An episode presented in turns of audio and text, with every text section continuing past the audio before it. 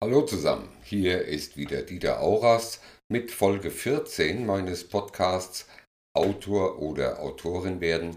Ich möchte ein Buch schreiben. Heute ist das Thema Lesungen und andere öffentliche Auftritte. Diesmal wird der Beitrag vermutlich ein paar Minuten länger, denn gerade dieses Thema ist sehr vielschichtig und umfangreich. Aber ihr habt doch Zeit, oder? Eines muss ich voranstellen. Wenn ihr euer Buch voranbringen wollt, müsst ihr euch der Öffentlichkeit stellen. Ich habe schon in einem früheren Beitrag gesagt, ihr seid jetzt Verkäufer. Und Verkäufer müssen die Kunden davon überzeugen, dass es eine gute Idee ist, das Produkt zu kaufen. Diese Überzeugungsarbeit ist am glaubwürdigsten, wenn sie von euch selbst vorgenommen wird. Natürlich ist es toll, wenn andere, zum Beispiel Rezensenten, euer Buch positiv bewerten. Aber die Menschen möchten immer auch etwas über die Autorin oder den Autor erfahren, am liebsten von ihm persönlich.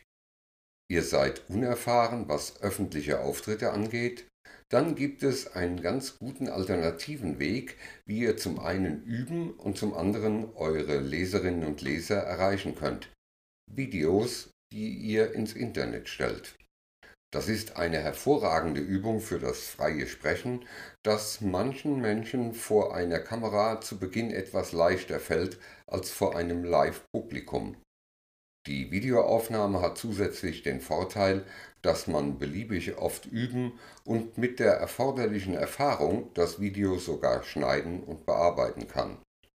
Das fertige Video kann man dann auf verschiedenen Facebook-Seiten, auf der eigenen Webseite oder auf Instagram verbreiten. Gehen wir mal davon aus, dass ihr ausreichend geübt habt und euch nun einem Publikum stellen wollt. In der Folge zum Thema Marketing haben wir bereits darüber gesprochen, wie man zu einer Lesung in einer Buchhandlung, einer Bibliothek, einem Kulturverein oder einer anderen Vereinsveranstaltung kommen kann. Es ist auch ganz egal, wo eure erste Lesung stattfindet, auch ob 10 oder 50 Leute teilnehmen, ob es eure erste oder bereits eure fünfte Lesung ist. Für alle Lesungen gelten bestimmte Regeln, an die ihr denken solltet. Punkt 1. Die Planung. Schon bevor ihr anfangt, das Lesen zu üben, müsst ihr herausfinden, welche Stellen aus eurem Buch ihr eigentlich den Leuten vorlesen wollt. Das ist oft leichter gesagt als getan. Ihr wollt neugierig machen, nicht zu viel verraten, aber die Zuhörerinnen und Zuhörer auch nicht verwirren oder gar langweilen. Es wäre toll, wenn wenigstens ein oder zwei der Hauptpersonen in dem Teil, den ihr vorlest, vorkommen. Bitte nicht eine Stelle aus der Mitte des Buches vorlesen, wo fünf verschiedene Personen vorkommen, deren Namen dem Publikum nicht sagen. Ich habe eine solche Lesung erlebt und auch die Reaktionen des Publikums. Jeder hat sich hinterher gefragt, wer die Personen eigentlich waren und wie sie zusammengehören und um was es überhaupt ging. Nicht gut und keine gute Werbung für das Buch. Schön wäre es, wenn es eine spannende, bewegende oder lustige Stelle des Buches wäre, die aber nicht schon zu viel über die Handlung verrät.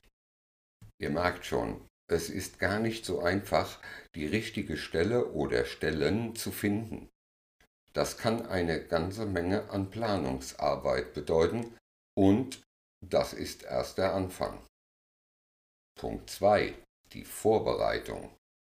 Ihr habt nun eine oder mehrere Stellen gefunden, unter Umständen kurze Erklärungen zwischen den Stellen geschrieben, wie zum Beispiel Wir gehen nun ins vierte Kapitel und inzwischen ist Folgendes passiert. Jetzt müsst ihr noch feststellen, wie lange ihr insgesamt braucht, um die gewählten Textpassagen vorzulesen. Wisst ihr eigentlich schon, wie lange ihr überhaupt vorlesen wollt? Nein? Dann hier ein paar Tipps dazu. Es kommt nicht gut an, wenn ihr eine Stunde am Stück aus eurem Buch vorlest. Sowohl die Aufmerksamkeitsspanne als auch die Konzentrationsfähigkeit der meisten Menschen enden nach 20 bis 25 Minuten. Danach besteht die Gefahr, dass jemand einschläft oder einfach nicht mehr aufpasst. Außerdem wollt ihr mit eurer Lesung eigentlich ja nur neugierig machen und nicht schon alles verraten. Nach vielen Lesungserfahrungen lese ich inzwischen auf keinen Fall länger als insgesamt 45 Minuten und das noch durch eine Pause unterbrochen. Oho, aber zwei Einheiten a 25 und 20 Minuten, das ist doch für eine ganze Lesung zu wenig, werden jetzt einige einwenden, und Sie haben recht. Deshalb muss der Teil vor und nach der Pause noch mit etwas anderem gefüllt werden.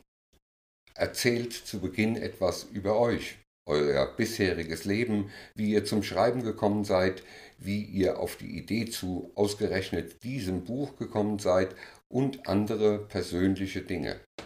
Vergesst auf keinen Fall, euch bei dem Veranstalter, der euch die Chance für die Lesung gegeben hat, intensiv zu bedanken.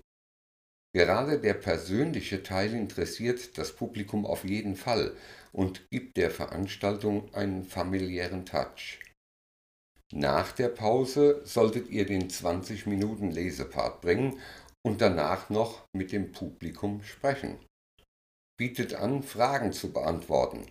Und obwohl das manchmal sehr schleppend anläuft, wenn die erste Person etwas gefragt hat, trauen sich auch andere. Vielleicht kennt ihr ja jemanden aus dem Publikum, den ihr vorher darum bitten könnt, als erster eine bestimmte Frage zu stellen, wenn niemand den Anfang machen will. Vielleicht habt ihr mal ein kleines und noch nicht veröffentlichtes Gedicht oder eine Kurzgeschichte geschrieben. Sowas kann man auch noch darbieten.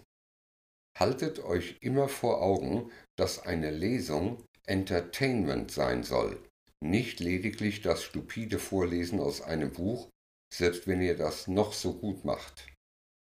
Und damit sind wir schon bei einem wirklich wichtigen Punkt. Punkt 3 das eigentliche Lesen.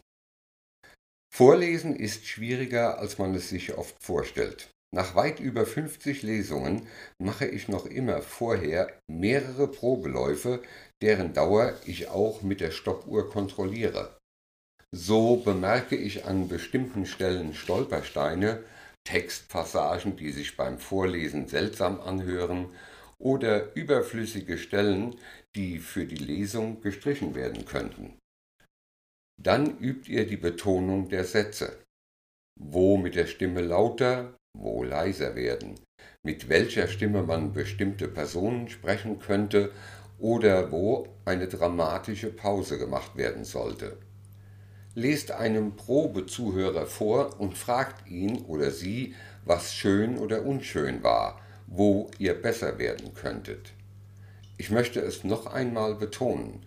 Noch heute lese ich vor jeder Lesung die Stellen, die ich vorlesen möchte, mindestens dreimal zu Hause laut vor, auch ohne Zuhörer.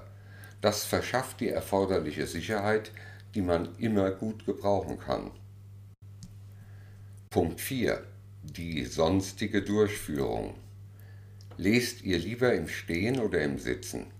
Habt ihr denn beides schon mal ausprobiert? Nein, dann wird es Zeit. Habt ihr eine eher laute und gut zu verstehende Stimme oder redet ihr meistens eher leise? Danach richtet sich die Anforderung eines Mikrofons. Klärt das im Vorfeld mit dem Veranstalter. Schaut euch die Räumlichkeiten vorher schon mal an, damit ihr später nicht überrascht seid.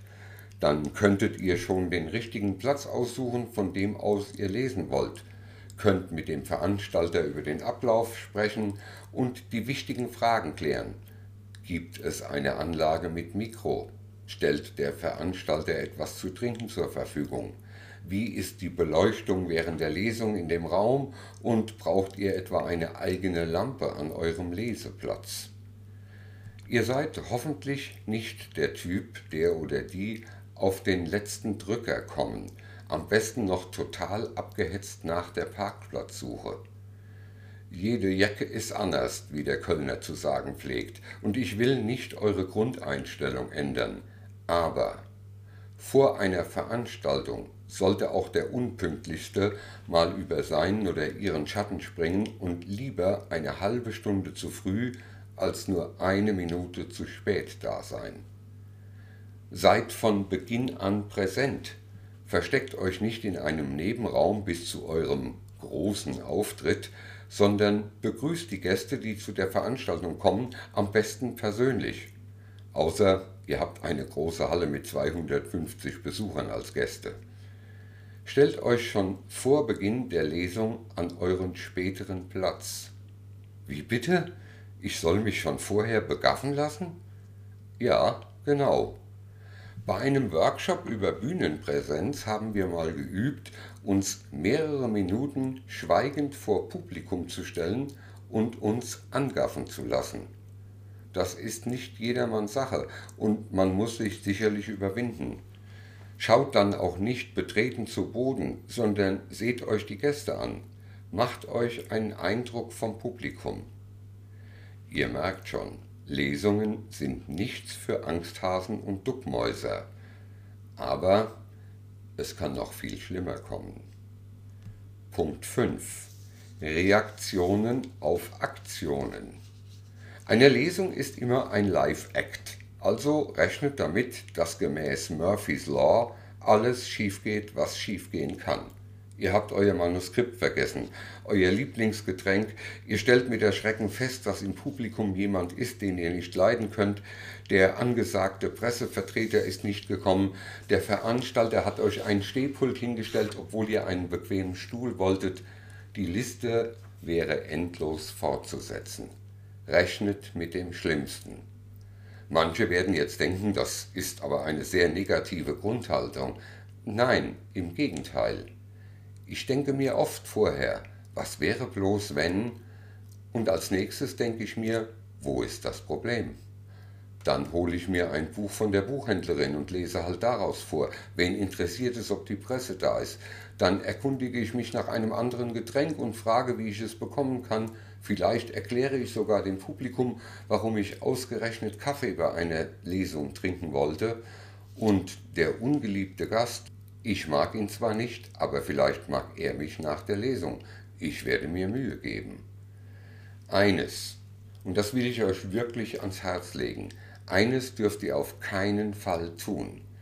Ihr dürft euch niemals schon vor Beginn der Lesung für irgendetwas entschuldigen.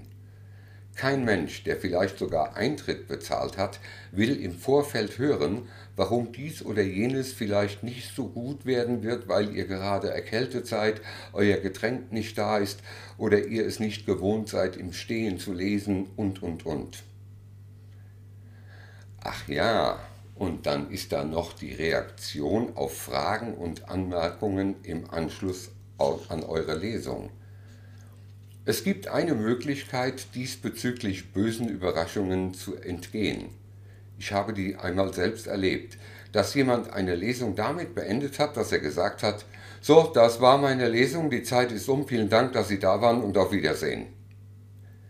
Ich habe gesagt, dass es eine Möglichkeit ist, böse Überraschungen zu vermeiden, nicht, dass es eine gute Möglichkeit ist.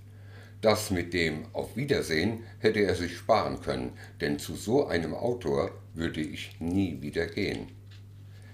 Lasst ihr euch aber auf ein Gespräch nach der Lesung ein, müsst ihr eben auch damit rechnen, dass ihr zum Beispiel einen sogenannten Besserwisser im Publikum habt, der sein Wissen natürlich mit allen Anwesenden teilen möchte.